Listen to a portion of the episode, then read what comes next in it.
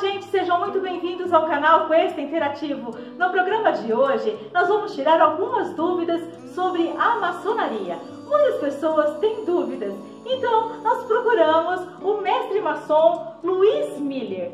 Ele é escritor, pesquisador e especialista sobre a maçonaria e também ele é apresentador do canal Fatos Maçônicos. Como nós falamos, todo mundo tem alguma dúvida ou alguma curiosidade sobre a maçonaria. E nós vamos perguntar para o Luiz: qual é o papel da mulher na maçonaria? Nós temos essa curiosidade, entre outras. Nós queremos saber qual é a relação da maçonaria com os Illuminatis. E também nós queremos saber aí também o que é a maçonaria, como é que se faz para se ingressar para ser um maçom. Luiz Miller, muito obrigado primeiramente por você ter aceito a estar participando do canal Quest Interativo. Para nós é motivo de muita alegria e de muita honra poder estar te recebendo. Olá Elaine, tudo bem? Um forte abraço a todos os seus telespectadores desse lindo, desse lindo é, trabalho que é o Questa Interativo. Então, hoje nós vamos falar um pouquinho sobre essa sociedade é, que traz tanta dúvida na cabeça das pessoas, que é a maçonaria. Isso mesmo, vamos falar sobre a maçonaria. É um movimento de, a, a, gente pode colocar até de cunho mundial, então vamos procurar entender um pouquinho mais do que se trata, né? Para quem não me conhece, eu me chamo Luiz Miller, eu sou aqui do estado do Paraná, resido em Curitiba, né? Sou um pesquisador dessa área, dessa área de metafísica. Vocês estão vendo aí é, é, uns locais sagrados da Índia atrás de mim, né? Mas eu sou um pesquisador de forma geral dessas questões todas aí da metafísica, vamos por assim, mas tenho um amor muito especial por esse tema que é a maçonaria, que é a construção do ser, né? Que o maçom é o pedreiro, é o construtor e no caso é o construtor dele mesmo. Então eu gosto muito dessa temática, né? E é, é, é uma sociedade também, né? Que acabou se expandindo na maioria dos países, em, quase que em todos os países, na verdade, a maçonaria está presente, né? E é um, um, um tema muito interessante da, da, gente conhecer, mas também traz muita controvérsia. Então é, eu gosto dessas coisas, gosto de, de estudar história, história da maçonaria, os pequenos detalhes. Então é isso, né? Tem uma rede que chama Fatos Maçônicos, um canal lá no YouTube também, né? É, que fala sobre maçonaria, especificamente sobre maçonaria, porque eu gosto muito de observar as, as várias facetas facetas que essa sociedade pode vir a apresentar. Vamos então à nossa primeira questão. Luiz, conta pra gente o que é a maçonaria. Ela é uma sociedade secreta milenar? Quem pode se ingressar na maçonaria e o que é preciso para poder fazer parte da maçonaria? A maçonaria é uma sociedade secreta milenar? Será que a gente pode considerar desse jeito? Bom, na verdade não, né? É, é, a gente considera a maçonaria como uma sociedade discreta, certo? Por quê? Porque você vai aí na sua cidade, você vai ver que existem templos da maçonaria. Eles podem estar fechados aí na hora que você está passando, mas eles existem. Então não é nada secreto, né? É, é nada fech... é assim no, no, escondido certo? Ele fica discreto, ele está fechado, mas existe, você sabe que existe. Se você for aí também na junta comercial aí da sua cidade, você vai ver, vai observar que existem as lojas, né, que são organismos, nós vamos falar um pouquinho sobre a estrutura da maçonaria, elas também possuem o CNPJ, né? Então não é secreto, né? É discreto. Fica, o pessoal trabalha meio, meio na descrição mesmo, né, mas não é nada secreto. É, e o que, que é a maçonaria? Né? Elaine me perguntou o que, que é maçonaria. Então é uma, é uma questão difícil, né? Cada vez é, que eu me aprofundo mais, certo? Você começa a observar várias e várias facetas desse movimento, como eu falei, né?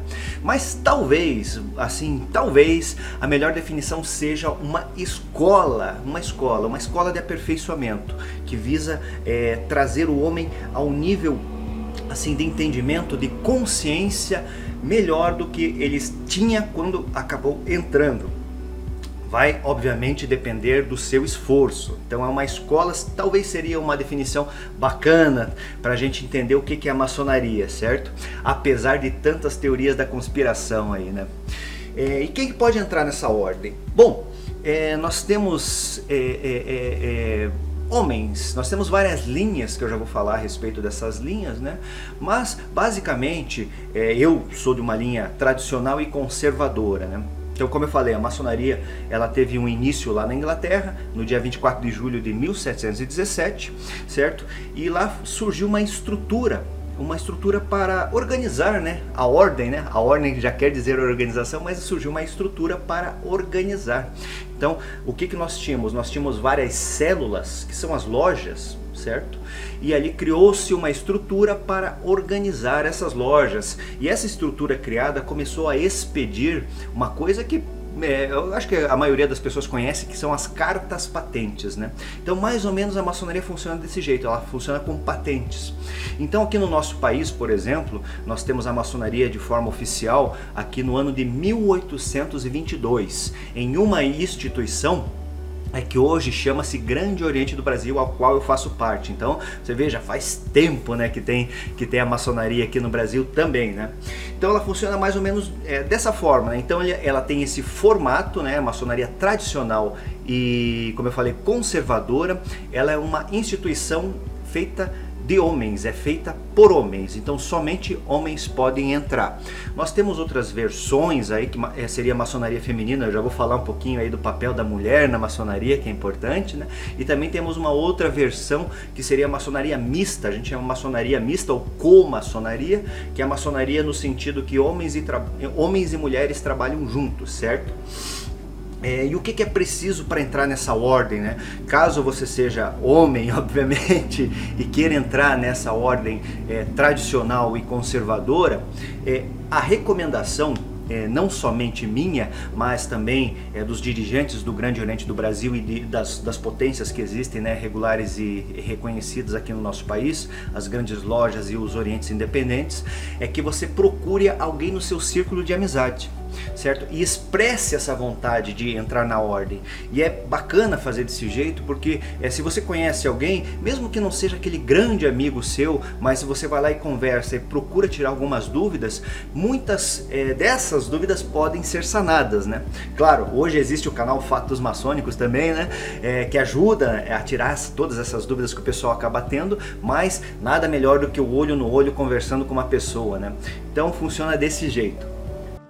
Luiz, conta pra gente agora como é a estrutura da maçonaria, o que são as ordens e também quais são os conceitos fundamentais da maçonaria.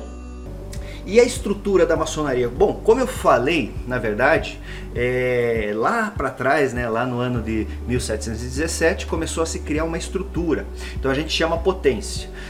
Fazendo um, um, um apanhado rápido para o pessoal entender, então eu falei, né, sou do Grande Gerente do Brasil, e nós temos uma estrutura que funciona mais ou menos assim, ela é quase é, um espelho do que a gente vê na, na nossa vida pública. Ou seja, nós temos cidades, estados e uma federação, né? Então você tem, eu moro aqui, por exemplo, em Curitiba, certo? Eu tenho um prefeito aqui, é, moro no estado do Paraná, Curitiba está no estado do Paraná, né? Então tem o governador do estado aqui e também nós temos o presidente da república, certo? Fica lá em Brasília, então existe. E existem poderes, né? Todo mundo hoje, hoje fica, hoje todo mundo está sabendo o que, que acontece. Tem os poderes é, executivo, que esse foi que eu falei, o legislativo e o judiciário. Então nós temos esses poderes aí. Né? A maçonaria é praticamente um espelho as lojas, nós temos os organismos, as células que eu falei que ah, é, a gente poderia, poderia fazer uma comparação com cidades, certo? Nós temos um prefeito que é o nosso venerável mestre, certo? É a pessoa, é o presidente da reunião. Daí aqui no estado nós temos o, o governador, nosso governador que seria o grão-mestre, né? Ele tem é um cargo administrativo, na verdade, é, é, e é de muito democrático. Diga-se de passagem, a maçonaria tem esse viés de democracia, então a gente elege o grão-mestre, então ele é eleito, né? Tanto o venerável mestre, quanto o grão-mestre, quanto o grão-mestre geral, né, que fica lá em Brasília.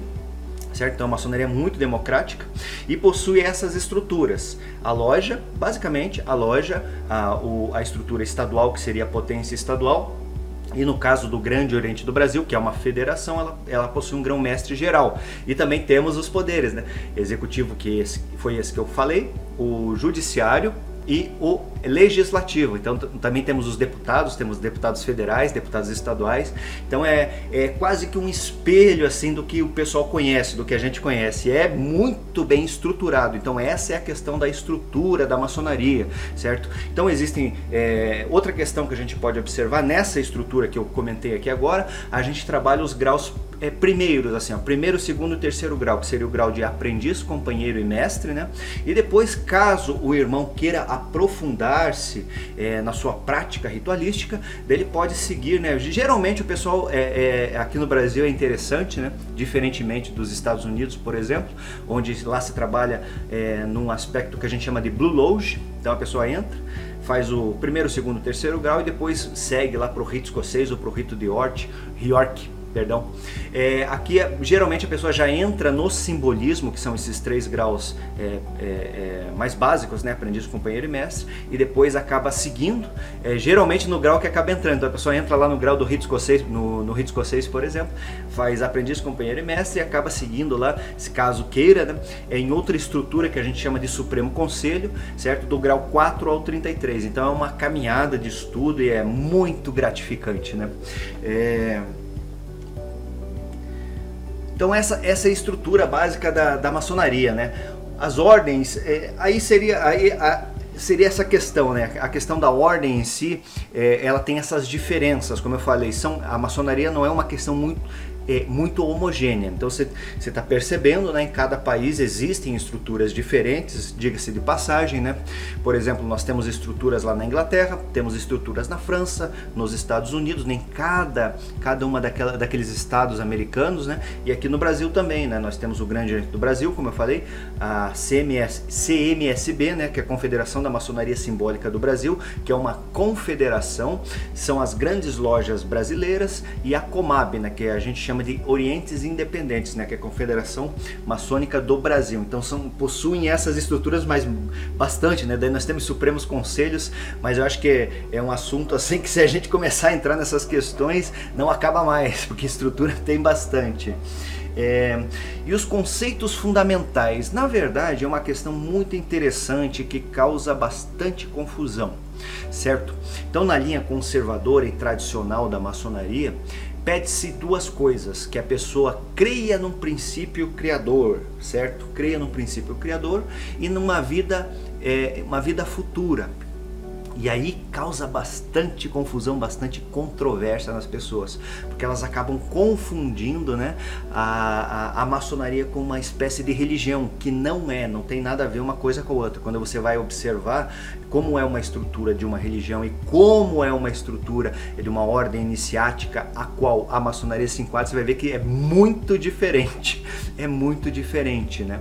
Mas é, ela coloca essa, essa, ela faz essa, essa, essa, é, é, essa imposição até, certo? É porque assim, ó, não dá pra gente chamar uma pessoa certo? Que não tem crença em nada. A maçonaria, em um determinado ponto, ela trabalha de uma forma lógica, explorando a filosofia e adentrando nos mistérios da metafísica do homem e do cosmo, né, do universo. Então a gente não pode chamar simplesmente uma pessoa que não aceita é, esse, é, esse aspecto metafísico, sabe, de um princípio criador e que há alguma coisa além do que o nosso é, próprio corpo físico, certo? Então fica muito difícil por conta disso, certo? Então, por conta dessas questões, a maçonaria impõe, na verdade, a pessoa quer entrar, não, tudo bem, mas você acredita nisso? Certo?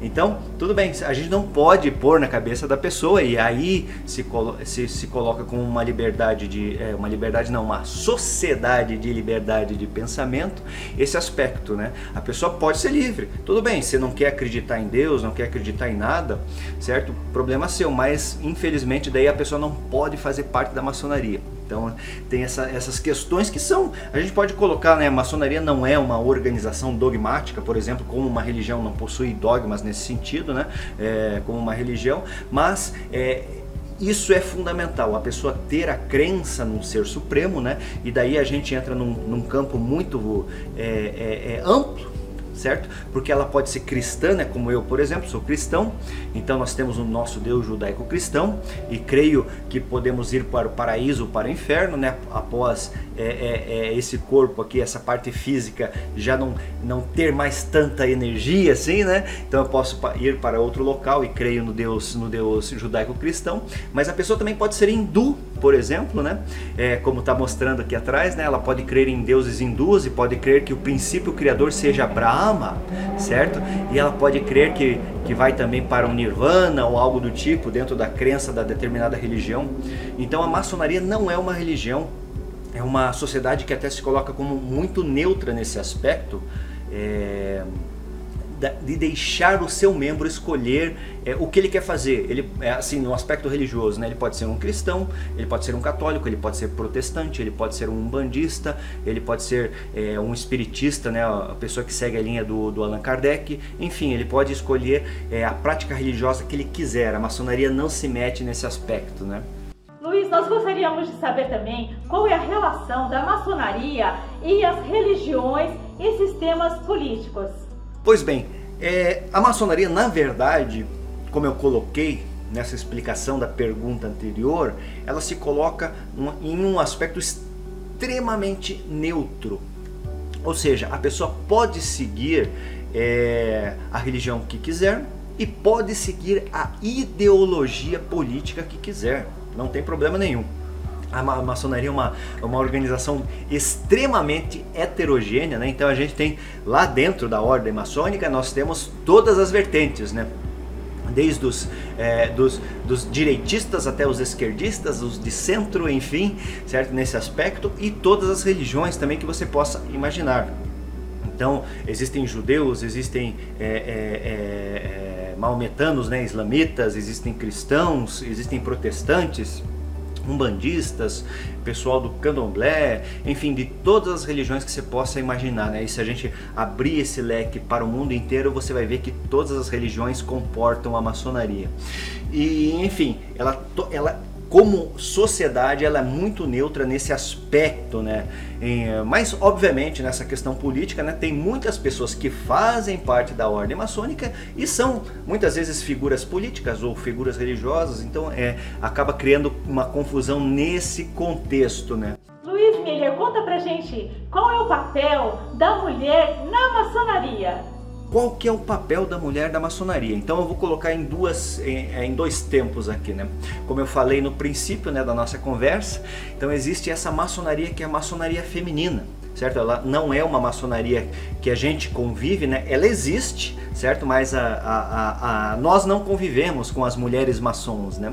Então existe de fato uma corrente que é uma corrente feminina. Aqui no Brasil é muito tímida ainda, mas existe, certo? E também tem um outro papel que seria a mulher do maçom. Então é a minha esposa, as esposas, né?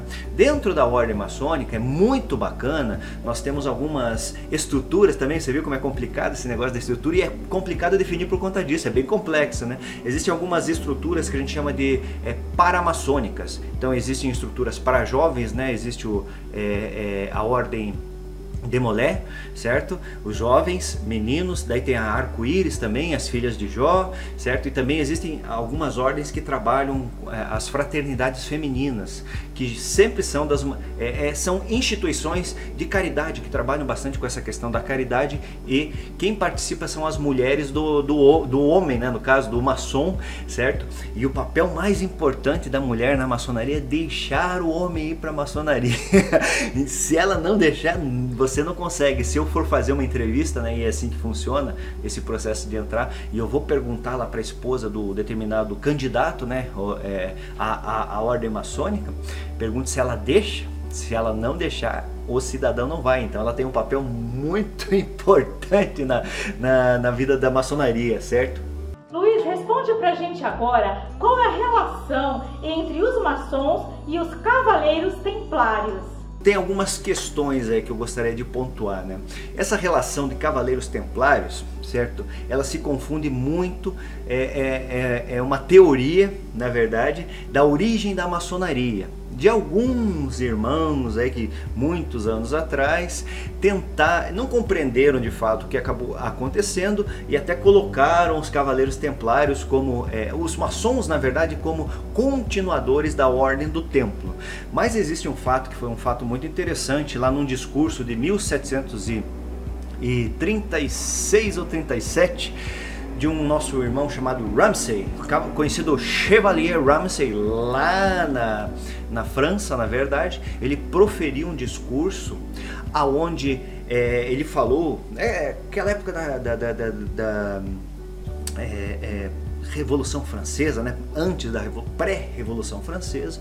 Então, maçonaria também tem muito daquelas questões dos discursos também dentro da ordem, né? os oradores. Ele era um orador naquela ocasião, então ele proferiu um discurso que ficou emblemático, assim, vamos pôr assim bem, bem de uma forma bem resumida, que ele colocava os maçons é, é, tão nobres quanto os cavaleiros templários, né? Que se você observar a história dos cavaleiros templários, eram pessoas é, que tinham esse aspecto religioso muito forte, é, é, defendiam o cristianismo com sua própria vida. Então, nesse discurso do Chevalier Ramsay, ele fez esse discurso, só que ele falava dos cruzados, dos cruzados, né? Que eram pessoas que iam defender a Terra Santa lá e tal, né? É, é, na Idade Média, enfim, né? Todas aquelas, aquelas guerras lá, para quem não conhece, daí assista o filme Cruzada também, né? Muito interessante, vai conhecer um pouquinho desses contextos até dos Cavaleiros Templários e aquela coisa que aconteceu no filme é real, sabe? É muito romântico o filme, muito bem feito, mas é real, se você for observar a história. Então aquilo aconteceu de fato, né? É, é então foi isso, né? a, a questão dos Cavaleiros Templários, a maçonaria surgiu nesse aspecto, ela surgiu antes dos Cavaleiros Templários dentro da maçonaria. A maçonaria surgiu em 1717 e a, a história dos Cavaleiros Templários surgiu lá por 1736, 37 e a partir desse momento, desse discurso, começaram a surgir graus é, que homenageavam os Cavaleiros Templários. Depois surgiram né, é, é, o que a gente pode chamar de maçonaria templária, que ser assim bem de uma forma bem bem é, é, é, epitelial, bem rasa. Existem graus que são graus templários quando a pessoa começa a estudar os sistemas da maçonaria e também existem priorados. Então existem cavaleiros templários maçônicos, mas é de certificado de origem assim nada é, tem a ver com aqueles templários históricos, né? Então a maçonaria não tem essa origem não, certo? Luiz, eu vou te fazer uma pergunta agora, porque eu acho que é uma curiosidade que todo mundo tem. O que tem a ver os maçons com os Illuminatis? E a questão dos Illuminatis é uma, é uma, é uma, é, é uma dúvida, certo? Que também é, vem muito na cabeça das pessoas. Elas acham que Illuminatis e maçons é, são a mesma coisa. Na verdade, não. Isso é alimentado pelas teorias da conspiração. Mas lá atrás, se a gente conhecer um pouquinho a história dos Illuminati, ela foi uma organização criada por um cidadão chamado, chamado Adam, Adam Weishaupt. Então ele criou aquilo lá em 1776, certo? A Ordem dos Iluminados da Baviera, né? os Illuminatis da Baviera. Então a ideia do Weishaupt, na verdade, era criar um super-humano e com esses super-humanos é, dominar o mundo. Até a primeira parte é legal, né? Bacana, criar o super-humano, mas a segunda não foi muito bacana, né? E, a, e, o pessoal, e foi esse que foi o grande problema, né? Quando esse pessoal começou a se infiltrar, porque houve uma infiltração desses Illuminati, que era uma ordem totalmente separada, dentro da maçonaria, e ali ele começou a organizar a ordem dos Illuminati, mas quando esses Illuminati infiltrados é, foram reconhecidos e o pessoal ficou sabendo do que de fato eles é, estavam tratando, né, o que, que, eles queriam fazer, afinal de contas, queriam dominar o mundo, é, o governador naquela ocasião certo? É muito provavelmente isso é uma especulação. É, ele tenha sido alertado pelos maçons, né? Porque isso acabou sendo descoberto dentro da maçonaria, certo? E, o, e passou a mensagem lá para o governador na época lá da, da província da Baviera e ele realmente fez um decreto lá é, falando que todos que faziam parte dos Illuminates e fossem, por exemplo, trabalhassem dentro do governo, é, seriam exonerados então teriam que renunciar publicamente. Então aconteceu esse tipo de coisa e ali, é, na verdade, todo mundo pensa que eram pessoas poderosas. Não, na verdade eram poucas pessoas naquela ocasião, certo? E a grande maioria eram, eram, eram é, o pessoal assim mais do baixo escalão do governo, que tinham essa ideia, né? Quando esse cara, opa, vou, vou me juntar com esse pessoal, que esse pessoal pode, ser, pode vir a se tornar forte, eu tô junto com a galera, né? Quando, quando a gente estiver lá em cima, então nós ficamos mais tranquilos. Mas não chegou a acontecer nada, né? A ordem foi muito curta, ela, ela teve um período aí em torno de 1700 1776 até 1785, mais ou menos, certo? E foi extremamente dizimada. O Weishaupt fugiu para o interior, nunca mais se ouviu falar dele. Só que o que, que aconteceu, né? Sempre ocorreram na história da humanidade essas questões das teorias da conspiração. E isso daí foi uma coisa que foi muito alimentada certo? E até hoje a gente vê, né? Então, olha que é, é assim, é um, é um contrassenso, né? Na verdade, você vê, a ordem dos Illuminati foi uma ordem separada que tentou infiltrar-se dentro da maçonaria e quando a maçonaria descobriu, ela ela foi a, é, a, responsável pelo extermínio dos Illuminati.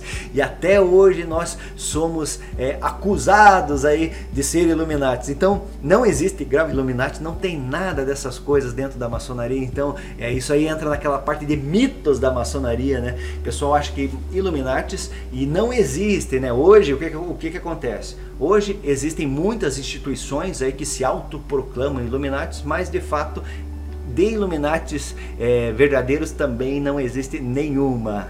Luiz, responde pra gente agora quais são os principais mitos e verdades sobre a maçonaria. Os principais mitos e verdades sobre a maçonaria. Eu contei um aqui, né? O que o pessoal, o público, assim, que é, conhece de uma forma é, é muito ampassant, como eu falo, né? Conhece a maçonaria de uma forma muito rasa, é, já tem essa confusão. Ah, maçonaria e Illuminati é a mesma coisa. Não, aqui já você está sabendo, né? É um mito maçonaria e Illuminati também é, não tem nada a ver uma coisa com a outra.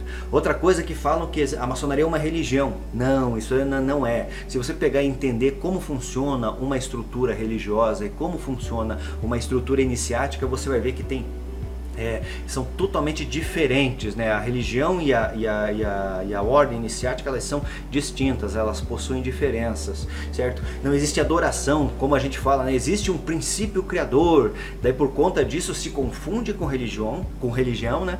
E, e esse princípio criador é colocado de uma forma muito neutra, né? Grande arquiteto do universo, que também não foi, né? E a maçonaria, uma, uma coisa interessante a maçonaria não foi a, a criadora disso daí, né? Então se você procura procura estudar um pouquinho mais sobre religiões antigas, você vai ver que esse arquiteto, e mesmo na Bíblia, nos primeiros livros da Bíblia, fala-se muito da, dessa questão do arquiteto. Né? Então não foi a maçonaria, essa maçonaria contemporânea aí de 1717, né, do século, criada aí no século XVIII, que criou essa, essa é, religião, como o pessoal fala. Então não, não funciona desse jeito. Né? E como eu falei, é, e é simples da gente ver, né?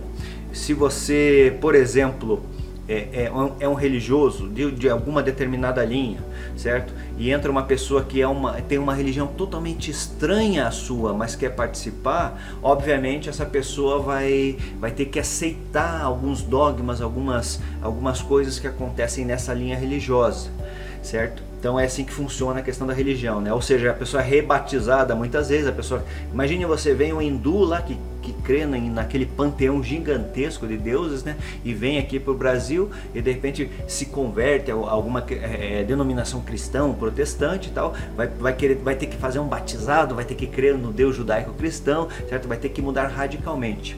Se fosse na maçonaria, não teria problema, né? Quanto a isso, né? Ele poderia entrar, poderia continuar cultuando lá seus deuses e não, veria, não teríamos problema nenhum quanto a isso, certo? Então, é, é, essas questões de religião e maçonaria elas se confundem muito nesse aspecto, né? Outro mito que é interessante, que a maçonaria sempre é acusada aí no decorrer da história, é a história do tal do Bafomé. Então, o que, que, é isso, afinal de contas? E aí eu coloco a conta no, no, no, no, eu coloco a culpa aí na, dessa, dessa conta nos Cavaleiros Templários, né? Então todo mundo sabe, conhece a história dos Cavaleiros Templários, que foi uma ordem religiosa e militar, né? É, é, que é, é, foi exterminado lá em 1314, enfim, com a Bula Vox em Excelso, né? E ali foi exterminada. E depois começaram a ocorrer algumas é, torturas lá. Eles queriam, o pessoal queria que os, que os cavaleiros templários confessassem algumas coisas, né? Então, o que, que acabou acontecendo? Eles é, é, tiveram que confessar sobre tortura.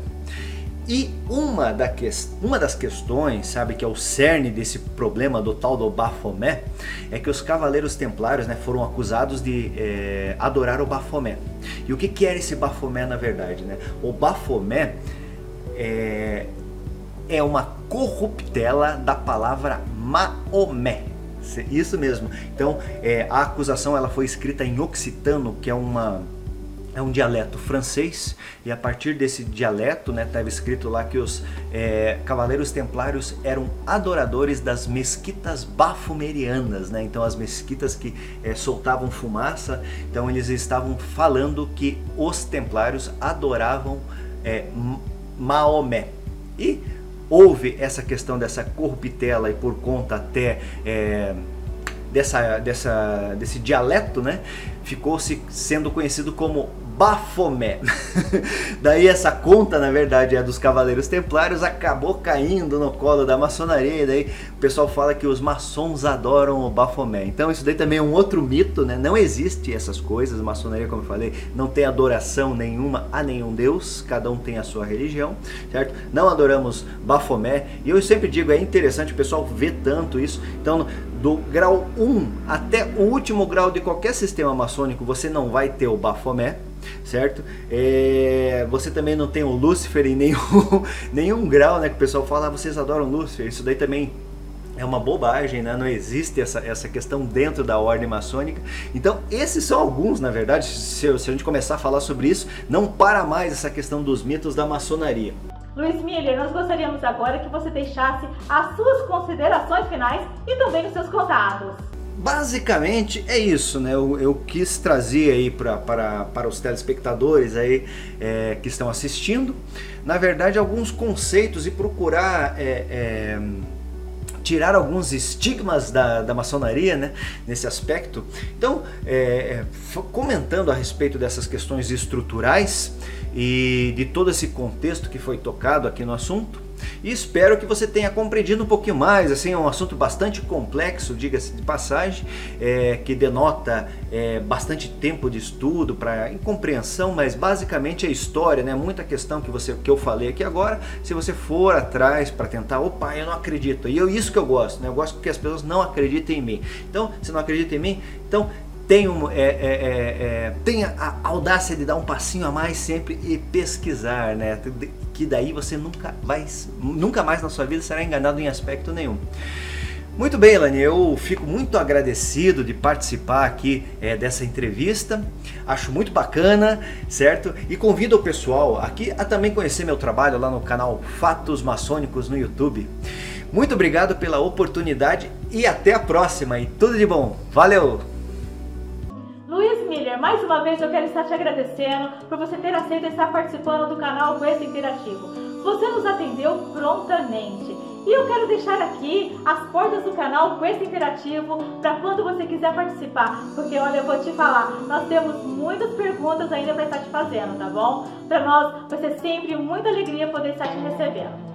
Eu quero pedir a você também que vá lá no canal Fatos Maçônicos e também curta aquele canal porque tem todas as informações que você precisa sobre a maçonaria, tá bom? Eu quero pedir a você que ainda não se inscreveu no canal, que você se inscreva no canal com esse interativo, porque para nós é muito importante cada inscrito. E também que você curta, que você compartilhe e que você comente nesse vídeo, que o Luiz Miller ele vai estar respondendo para vocês a cada questão que você tiver. Eu aguardo você na próxima semana com mais uma entrevista do canal esse interativo. Um forte abraço e até lá!